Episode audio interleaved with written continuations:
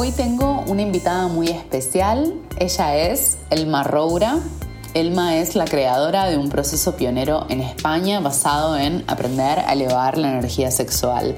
Elma se dedica al Tantra desde hace muchísimos años y en el capítulo de hoy charlamos sobre las relaciones en este contexto, qué tal esto del mundo de la espiritualidad y cuáles son los peligros a los que nos enfrentamos cuando empezamos a hacer este tipo de investigaciones. Me gustaría que te presentes para la gente que no te conoce. Eh, ¿A qué te dedicas? Mm, buena pregunta. me, tomó muchos años eh, responder esta pregunta. Bueno, pues yo me dedico a dos temas que para mí son como la clave a nivel conceptual. Sería el, el dedicarnos a los temas de salir del sufrimiento porque siempre estamos como rechazando el dolor y luego todos los temas del placer, porque al final estamos, somos la sociedad del bienestar y estamos como muy apegados al placer, ¿no? Esa es la parte conceptual. La parte práctica que yo llegué ahí es, pues bueno, pues, pues una parte de como todos tenemos de buscadora, de, de, cómo gestionar las emociones, la intensidad, los apegos, las relaciones, ¿no? que es muy compleja y ahí de un poco de la carencia me hice experta un poco en, en, en, porque me formé, fui muy, ¿no? mucha rigurosidad en estudiar, en, experimentar y un poco pues, pues eh, eh, me, empecé a dedicar a, todos los temas de gestión emocional y de acompañamiento y, y toda esta parte de salir del sufrimiento, ¿no?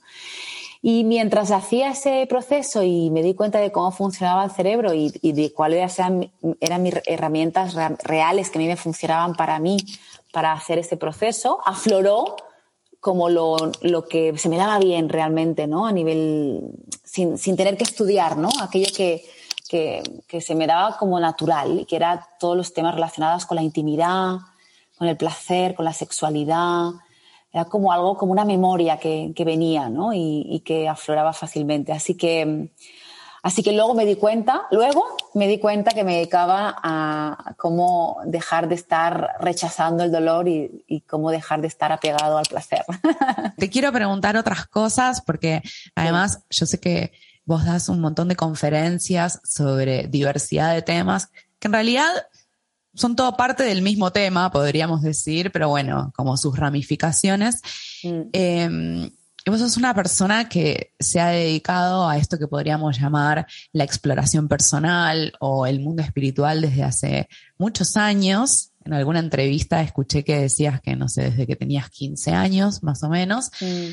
Así que imagino que conoces y has conocido a muchos personajes de este circuito y que también vos misma probablemente hayas entrado en roles estereotipados del ser espiritual por momentos. Creo que es un poco parte de la exploración. Así que me gustaría saber eh, para vos cuáles son como los peligros posibles de estar metidas en la espiritualidad, como cuáles son mm. los personajes que nos pueden llegar a ganar, ¿no?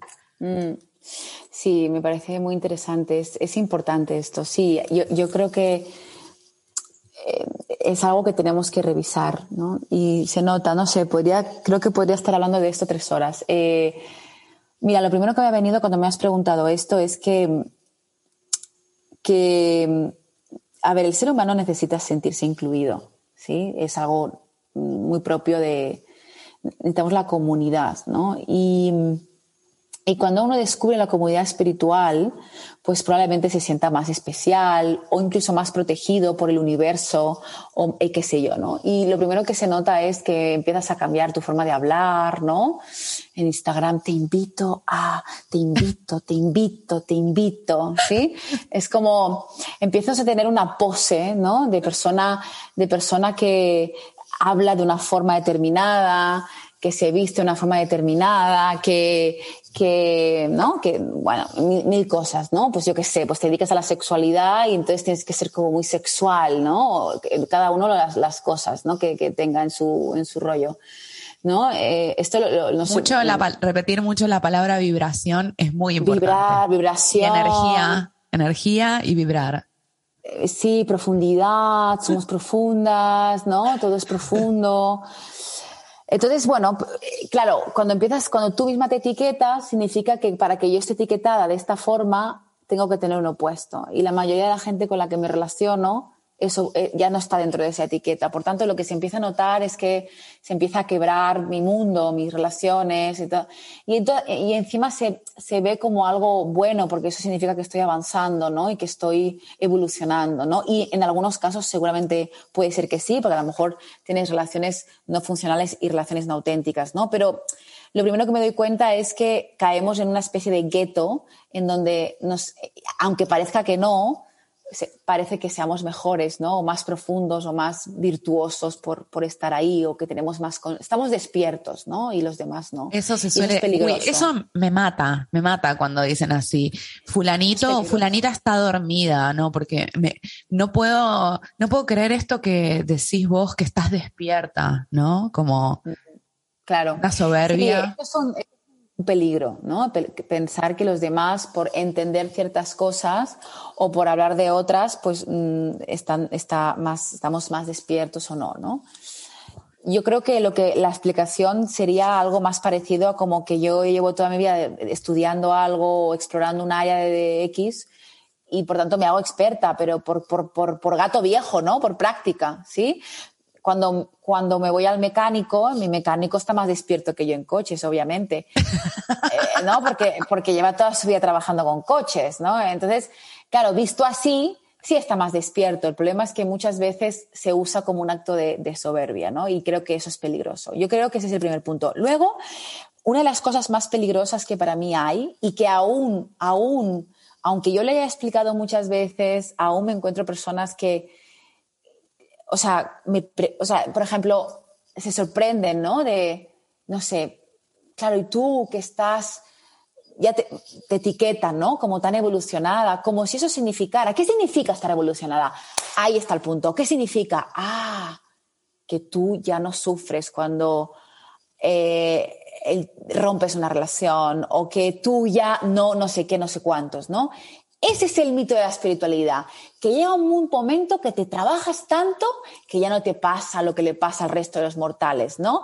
Y eso es una fucking mentira. Señora, a usted le van a seguir pasando las mismas cosas de siempre, pero, y bueno, y el punto está que uno sepa acompañarse cuando está arriba y cuando está abajo, y también que acepte que a veces no se va a poder acompañar cuando está abajo, porque estoy loca perdida y no pasa nada, ¿sí? Entonces, Quiero decir, el mito es, llega un punto que me trabajo tanto que voy a estar bien. Y si no estoy bien, es que no estoy suficientemente trabajada y que no estoy avanzada y que tengo que seguir, eh, ¿no? Tengo un problema. Entonces, tengo un problema y, y, y, al final tengo un objetivo. Seguimos en el rollo patriarcal de vivir la vida con objetivos y, con, desde ese masculino que todo lo busca y, y, quiere una eficacia en todo, incluso lo espiritual. Por tanto, yo me hago trabajo emocional y tengo un objetivo de arreglar no sé qué, es que es neurótico. O sea, al final me paso la vida a nivel emocional intentando arreglar cosas, cuando para mí si yo integro el femenino y lo igualo al masculino, que es el trabajo que hacemos energéticamente, ¿no? Es decir, recuperamos un femenino que está débil porque está apabullado de, tanta eficacia. Entonces, si yo recupero un femenino, entro en un espacio en donde, hostia, eh, me doy cuenta que no hay nada que arreglar, que lo único que tengo que aprender es estar, ¿no? y y a soltarme de la historia que tengo enganchada en mi pasado y que cuando me engancho a la historia de mi pasado estoy presente y cuando estoy presente ya no tengo, no, eh, me estoy, me podía alargar mucho con esto, pero básicamente la conclusión es, tenemos el peligro de llevar esa eficacia al desarrollo personal y de pretender estar bien y que cuando no estoy bien me juzgo porque se supone que, que, que trabajar me debería llevarme a un lugar y nunca volver atrás, ¿no? Eso es una mentira absoluta, ¿no? Y hay muchas más, o sea, hay como muchas más, muchas, muchas, muchas. Es que no pararía, es peligroso. Eh, yo creo que, mira, yo hablo mucho de los cuerpos, ¿no? Porque como tengo tanto público femenino, nosotras las mujeres, aunque también vayamos de modernas y de profundas, tenemos mucha presión en nuestros cuerpos. Con la belleza, con que nuestro cuerpo sea de determinada manera. Sí, entonces yo siempre pongo este ejemplo y también me sirve para el desarrollo personal, que es, mira, eh, llega un punto en que uno tiene que descubrirse, mm, pues, cómo soy yo y cómo sacarme partido. Y evidentemente habrá cosas que, o sea, lo que quiero decir es que sin comparación, sin comparación, yo me veo a mí y yo desde mi cuerpo puedo sacarme partido. Y ahí, en algunas cosas, coincide con lo normativo y en algunas no. Entonces, para mí ese es el verdadero trabajo que uno tiene que hacer con la autoestima y cuerpo y también el desarrollo personal. Es decir, mm. uno tiene que escucharse y entenderse y, buscar su verdad. Y dentro de ese viaje, pues mm, coincidirás con algunas modas de hoy en día de desarrollo personal y con otras no. Yo te puedo decir, dar muchos ejemplos míos. ¿Sabes qué te quiero decir? Mm, quiero decir, puedo coincidir que por ejemplo, me puedo poner muy sexy con mis labios rojos y muy sexual eh, en, tantra, o me, puedes ver un día perfectamente con un chándal en mi casa o saliendo de mi casa. En pijama. y soy, sigo siendo hoy tan tántrica y tan fenomenal. No necesito estar todo el rato en Instagram sexualizada, eh, mostrando mostrando que soy tántrica y tampoco necesito salir del rol de, lo sexualizado para demostrar al mundo que no se necesita estar sexualizada para estar tántrica. No sé si me estoy explicando. estás explicando perfectamente. Cuando me sale del coño hago una cosa y cuando me sale del Básicamente. Es decir, ¿no? Vivir eso. Me gustó mucho algo que vos dijiste, que vos lo mencionás en términos de femenino y masculino. Eh, a mí me gusta más hablar de yin y yang, ¿no? Pero es que abordamos la espiritualidad, que para mí hay algo de la espiritualidad que a priori es muy yin, esto es interno, lento, eh, que le da espacio al proceso, que no es lineal, que tiene como sus momentos y sus vueltitas, desde una lógica muy yang, que es, bueno, tiene que tener esta forma, ¿no? Entonces, yo ya hice una constelación familiar, entonces ya sané mi trauma, ¿no? Como mi herida de abandono. Y es como, bueno, no sé, Tal vez tengan que pasar muchas cosas, muchos eventos en tu vida, irás transitando distintas etapas, como no es así, ¿no? O bueno, en astrología, que es como, ya me hice la carta natal, entonces yo ya sé, ¿no? no bueno, no sé, le pusiste un nombre.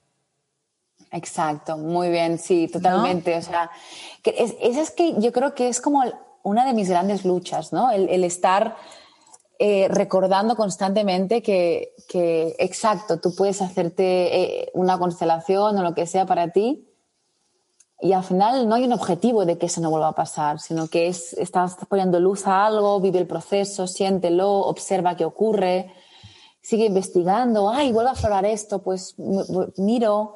Em, ¿no? Eh, me, gusta algo que, que vos decís muy habitualmente en esto de trabajar con la mente, con el cerebro, eh, que es que le ponemos palabra a algo, pero en la medida que repetimos esos relatos todo el tiempo, de algún modo tampoco dejamos que aparezca lo que es singular de ese momento. Bueno, vos no lo decís en esas palabras, lo digo yo. lo estoy traduciendo con las mías, ¿no? Pero eh, como que hay algo de, los, de lo terapéutico que puede ayudarnos en un momento, pero que, ojo, con aferrarnos demasiado a esos relatos, ¿no? Como parte de nuestra identidad. Exacto, es decir, sí, nosotros, el ser humano y el cerebro, em, exacto, vive por identificación. El cerebro vive por identificación porque si no, no podrías eh, sobrevivir, ¿vale? Que más que la conciencia, y esto ya está demostrado científicamente. No sé por qué siempre tenemos que poner detrás el está demostrado científicamente. Yo, nunca necesité eso. Todos los místicos de la humanidad hablan de siempre de lo mismo y no necesitan demostrarlo científicamente. Pero es parte de este momento donde estamos como con esta este casa de brujas, entonces tenemos que decir que por qué decimos lo que decimos para que nos hinchan las pues, pelotas. Exacto. Pues está demostrado que la conciencia no está en el cerebro, ¿vale? Por tanto, podemos afirmar categóricamente que la, que la, felicidad no puede estar en el cerebro, por tanto nuestro trabajo eh, está en, ir más allá de ella, usar, el, usar el cerebro para, para hacer este viaje de conciencia, pero no podemos depender de ello porque si nos quedamos en cómo funciona el cerebro constantemente, eh, pues vamos a sufrir, porque está hecho para eh, etiquetar, delimitar, está hecho para que siempre haya un arriba y un abajo, vive en comparación, o sea, todo eso es lo que justamente nos hace sufrir, ¿no? Por tanto, eh, parte del viaje de, estar en ese mandato ¿no? cerebral está en, identificar y en, y en eh, un poco esto que tú decías, ¿no? de que al final fijo, fijo una idea sobre algo y, mi historia también se queda totalmente fijada en mí, convirtiéndola en mi identidad. Y eso es lo que hace que no pueda salir del sufrimiento. Entonces, la terapia o lo terapéutico ayuda muchas veces, o el autoconocimiento ayuda muchas veces a entenderme, pero entender no me va a, sacar del sufrimiento, me va a ayudar a colocarme en una zona de confort que necesito para luego hacer el siguiente viaje y es soltar lo que he entendido y lo que he aprendido para liberarme de, mi pasado y de la historia que me estoy contando sobre mí, ¿no? Mm. Entonces, si yo dejo de creer en mi pasado, dejo de tener un trauma. Si yo me desidentifico de mi historia, dejo de tener un trauma sin negar la historia. Entonces ahí está el viaje complejo, ¿no? Pero se vuelve, es que la espiritualidad a veces en, algunos abordajes disocia, ¿no? Genera una distancia. Exacto. Por ejemplo, negando o queriendo negar que tenemos pensamientos de eh, catástrofe o que tenemos miedos o que como si eso no, le tuviéramos que dar lugar. Medio bueno, pensamiento positivo. Mm, sí, Eso, eso no funciona, obvio. Eh, pensamiento positivo es, es, es, un, es una, un planteamiento negacionista ¿no? De, de, de, cómo es la naturaleza del cerebro. O sea, los pensamientos no los podemos controlar y van a aparecer. Y yo creo que ah, el viaje está en, en, en ok, darse cuenta que los pensamientos están hechos para salir. Cuando una vez entran, están hechos para salir, a no ser que me agarre a ellos, ¿no? No es un juego de controlar lo que aparezca, porque no lo puedes controlar. Entonces, no sé, nos, gusta, nos gusta perder el tiempo o algo, no sé, pero, pero es que perdemos tiempo, perdemos tiempo, es una pena. Eh, insisto, eso viene de la falta de educación en las escuelas, ¿no? De por qué no nos enseñan esto. O sea, Para mí está muy vinculado justamente a una lógica muy de nuestro sistema que busca la resolución rápida, ¿no? Entonces, cuando identificamos que buena parte del sufrimiento viene de nuestra mente, de como las especulaciones bueno, entonces ahora lo apagamos y se termina, como quien pone en modo avión el teléfono. Exacto, claro, y es que es, claro, no, entender cómo funciona la máquina, ¿sí? Claro. Tal cual, tal cual. Eh, y otra cosa que veo muy habitualmente eh, en el circuito de la espiritualidad o el esoterismo, no sé, podemos usar esas palabras alternativamente, mm. es como toda una idea donde todo depende de la persona, ¿no? Todo depende del yo.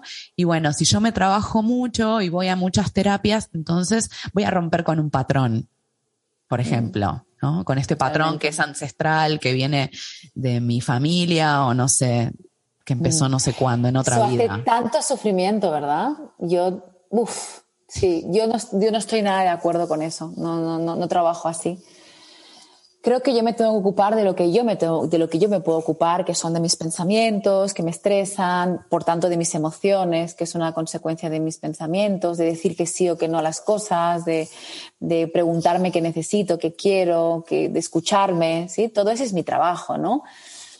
Pero no es vinculante que yo me trabaje algo mucho, por ejemplo, que atraigo a personas no disponibles y que si me trabajo no va a volver a aparecer. Es que eso es una gilipollez, o sea, que ese es asunto de Dios, ¿no? O de la vida, del universo. O sea, mi trabajo es que cuando vuelva a aparecer, porque va a aparecer también, te hago spoiler, o sea, va a aparecer. es que va a aparecer, señora, por favor, ¿sí? O sea, va a aparecer alguien no disponible en tu vida de nuevo, por supuesto. ¿Sí? Si vuelve a aparecer, mi trabajo es decir que no Sí, es decir que no.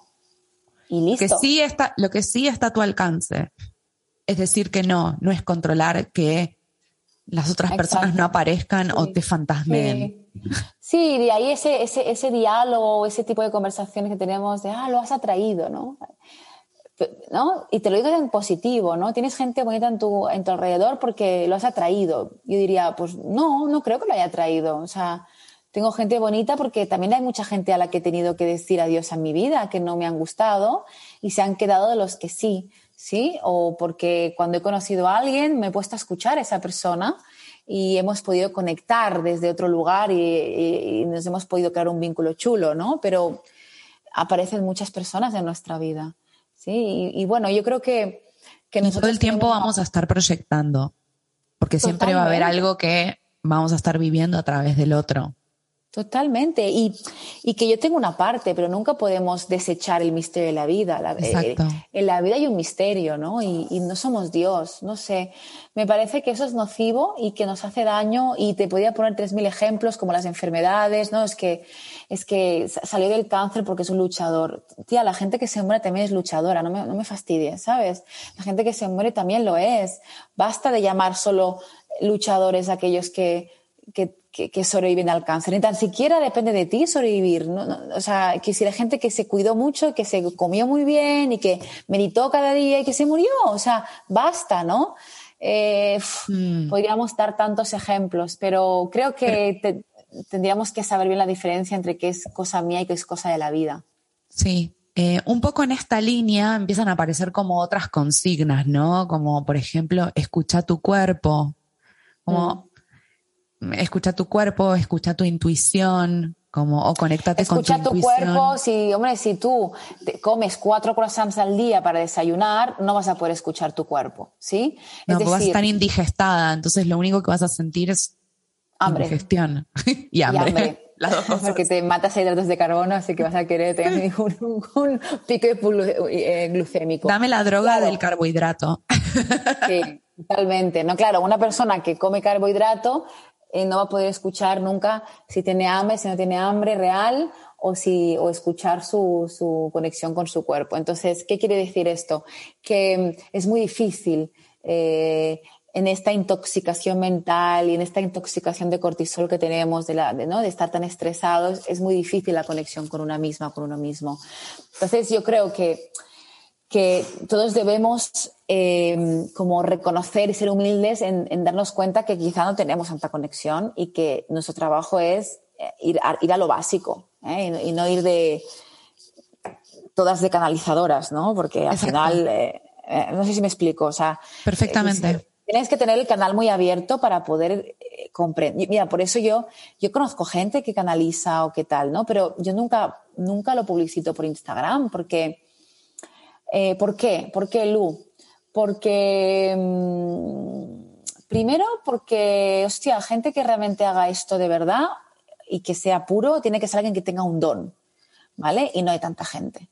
Dos, tiene que ser, y que si es algo que ha aprendido, tiene que ser algo que tenga que tiene que ver mucho con el compromiso con la gestión emocional, porque eh, si no tienes mucha gestión emocional, no sé, ¿qué vas a canalizar? ¿Sabes qué te quiero decir? Eh, ¿Vas a canalizar qué?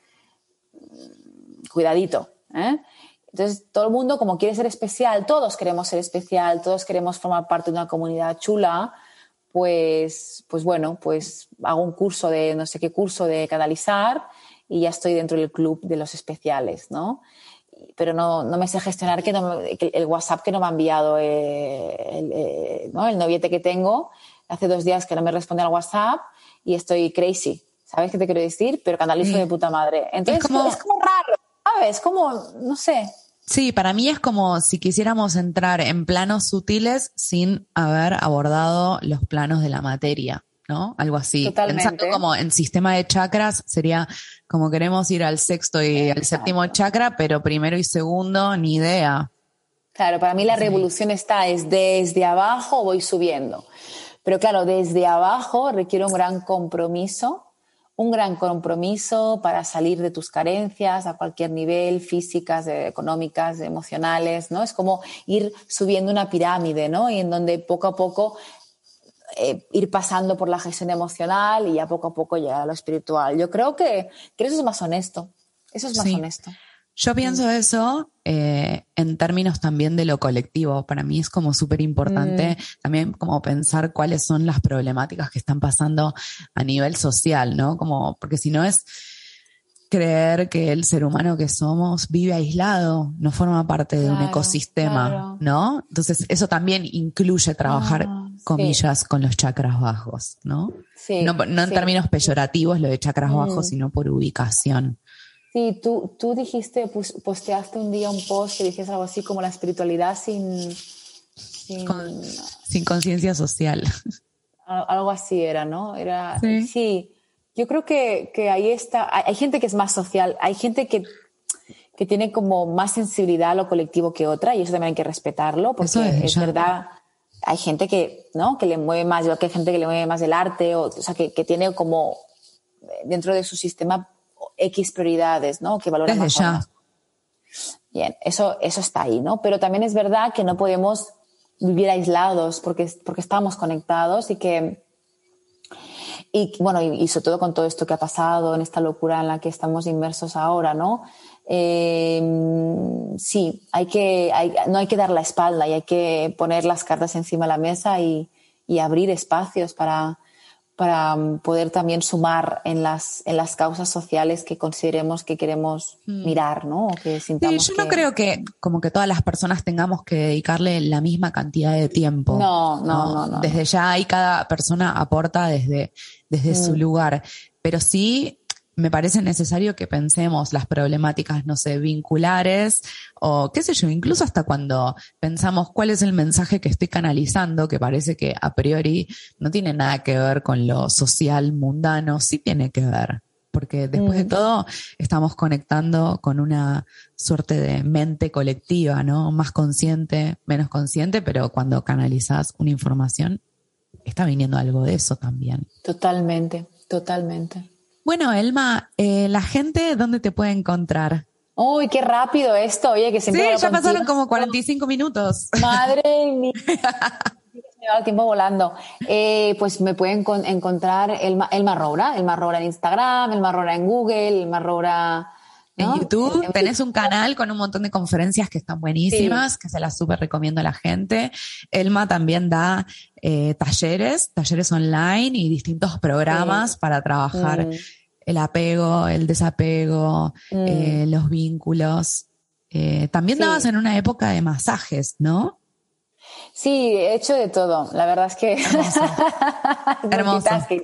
Sí, la verdad es que con esta con esto que nos está pasando ahora a nivel mundial, ¿no? Que, y, donde el, online ha venido para quedarse, la verdad es que estoy muy contenta porque todo el trabajo de salir del sufrimiento, nunca pensé que diría esto porque yo soy una tía muy de sala, tengo alma de sala, pero la verdad es que tengo que decir que estoy muy contenta con el tema de, salir del sufrimiento y, los programas que hago a nivel relacionales, porque creo que al hacerlo desde casa puedo hacer formatos que, tienen incluso hasta más profundidad que cuando los trabajaba en presencial. El tantra así para todos no, tiene que ser presencial, eso sí, pero, pero sí que es verdad que todo lo que es relacional y de gestión emocional estoy muy satisfecha y, estoy contenta. Creo que, que me voy a quedar así en el online. Sí, tiene algunas cosas muy interesantes lo online. Mm. Bueno, y también tenés un libro, El Camino mm. al Éxtasis. Sí que está en España y está en Latinoamérica también, ¿verdad? Sí, los, se puede encontrar en cualquier librería, también está digital. Así que ya estoy haciendo mi segundo libro, así que. ¡Epa! ¡Epa! ¿Te puede adelantar algo de qué es ese segundo libro? Sí, pues será sobre temas de relaciones. Creo que. Hermoso. Sí, creo que, que, va a cerrar un poco toda la información que doy en, YouTube, en, toda esta parte que doy, que doy y que que va a dar como una estructura a, un poco todo lo que estoy ofreciendo. Me parece importante un poco también para poco lo que hablábamos, ¿no? Para que tenga sentido este viaje ascendente, ¿no? Entre, entre, entre lo que nos pasa diariamente, que mucho tiene que ver con lo relacional, y luego la espiritualidad, ¿no? Cómo, cómo podemos facilitarnos el camino hacia, hacia, hacia esa paz, evidentemente gestionando relaciones, porque es algo clave. Relaciones con todo con los animales, los árboles. Yo siempre meto esa ficha, perdón, Elma. Sí, sí, no es algo que vos decís, pero yo lo digo porque me parece importante. Me encanta. Yo, yo este año he descubierto el amor perruno. Sí. Y... Sos como, sos como Hécate. ¿Conoces a Hécate? No, no, no. Hécate es como una bruja de la antigüedad que vivía con sus perros. Y para mí es un arquetipo muy lunar, escorpiano, capricorniano, así como vos viviendo en el bosque con tus perros. La verdad es que lo descubrí este año y estoy feliz. Eh, lo recomiendo a todo el mundo. Es, evidentemente, pues te tiene que gustar, es trabajito como todo, pero lo hacemos feliz. Y, y sí, se, descubre el amor. Cuando lo descubres, ya está, te engancha. amor interespecies. Wow, es muy guau, ¿eh? Es muy guau. Es muy guau. sí, yo ya no vuelvo a la ciudad, ya no vuelvo ya. no, y aparte, sobre todo cuando si logras encontrar como cierto equilibrio donde tal vez no es que vivís a 15 horas de viaje de una ciudad grande, como tenés ahí un ratito, bueno. Sí, sí, vamos bajando, vamos bajando. Cada tanto. Sí, aparte, nuestro trabajo es constantemente estar con gente, o sea que tampoco no hay drama, o sea que, no, que la gente no me imagine, eh, ¿no? Entre árboles y comiendo en un fueguito, ¿sí? No, no va fresas, por ahí. comiendo fresas. No, no va por ahí.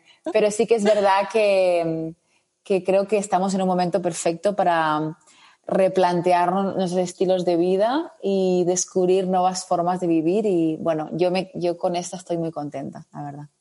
Mm, bien, mm. Eh, podríamos extendernos un poco por eso. Eh, ¿Algo chiquito que quieras decir de nuevas formas de vida? Bueno, querida, eh, las nuevas formas de vida van a tener que ser muy comunitarias. Esto ya esto no va a ser sostenible. creo que ya sabemos que todas las materias primas van a subir muchísimo y esto no va a parar. Así que nos vamos a tener que organizar. Van a haber dos sociedades, ¿no? La sociedad que vas a tener que mm, trabajar mucho para poder sobrevivir y ser muy autómata tipo modelo chino. Eh, y luego la sociedad, habrá otro tipo de sociedad más alternativa donde nos tendremos que juntar, em, volver un poco al, al, a la alimentación de proximidad, consumo de proximidad. De local lo local, esto va a ser el futuro, también por necesidad, porque es que decir, lo que pasa en la otra punta del mundo ya nos afecta demasiado y entonces se crea una dependencia, una, dependencia muy fuerte en todos los sentidos. Y la dependencia que tenemos de los combustibles, por eso. Totalmente, o sea, que decir, ahora vamos a tener que vivir más. Eh, bueno, esto, mira, mi próxima conferencia va a ser sobre esto, justamente la nueva humanidad y voy a extenderme bastante en, esto, pero, pero sí, ya los trabajos no van a estar a la ciudad, por lo tanto tampoco va a tener tanto sentido que la gente viva en la ciudad, la gente se va a vivir fuera, por tanto nos vamos a poder reunir más entre nosotros, crear pequeñas comunidades, no significa una comunidad como la de antaño que vivían todos en el mismo sitio, pero sí, sí ayudarnos más, unas crianzas más comunitarias también. Crianzas este comunitarias, desde ya. Sí, Sí, este, este, eh, los niños no, no, o sea, este modelo de papá, mamá, niño no funciona. O sea, no funciona, asumámoslo. No, Los niños necesitan más niños y más gente. Sí. Y, mm, es demasiada responsabilidad también. Sí, no, no, y no llegamos, no llegamos, las parejas se rompen, o sea, no, no, no, llegamos, o sea, no se puede, no se puede. Tanta independencia apaga las almas de, de, las personas y necesitamos, bueno, en fin, hay toda una, va a haber toda una revolución. Yo estoy totalmente convencida, yo ya me estoy poniendo mis placas solares en mi casa. Hermoso. ¿Tenés tu huerta? Mm, estoy en ella. O sea, ok, ok. es un trabajito. No, no es por el trabajito, es que aún no le he pillado el ah. truqui a, la, a, la, a las no le pillado el truquito, ¿sabes? O sea, intenté berenjenas, tomates, pero luego se me, se me murieron. O sea, estoy ahí, estoy con las plantas aromáticas.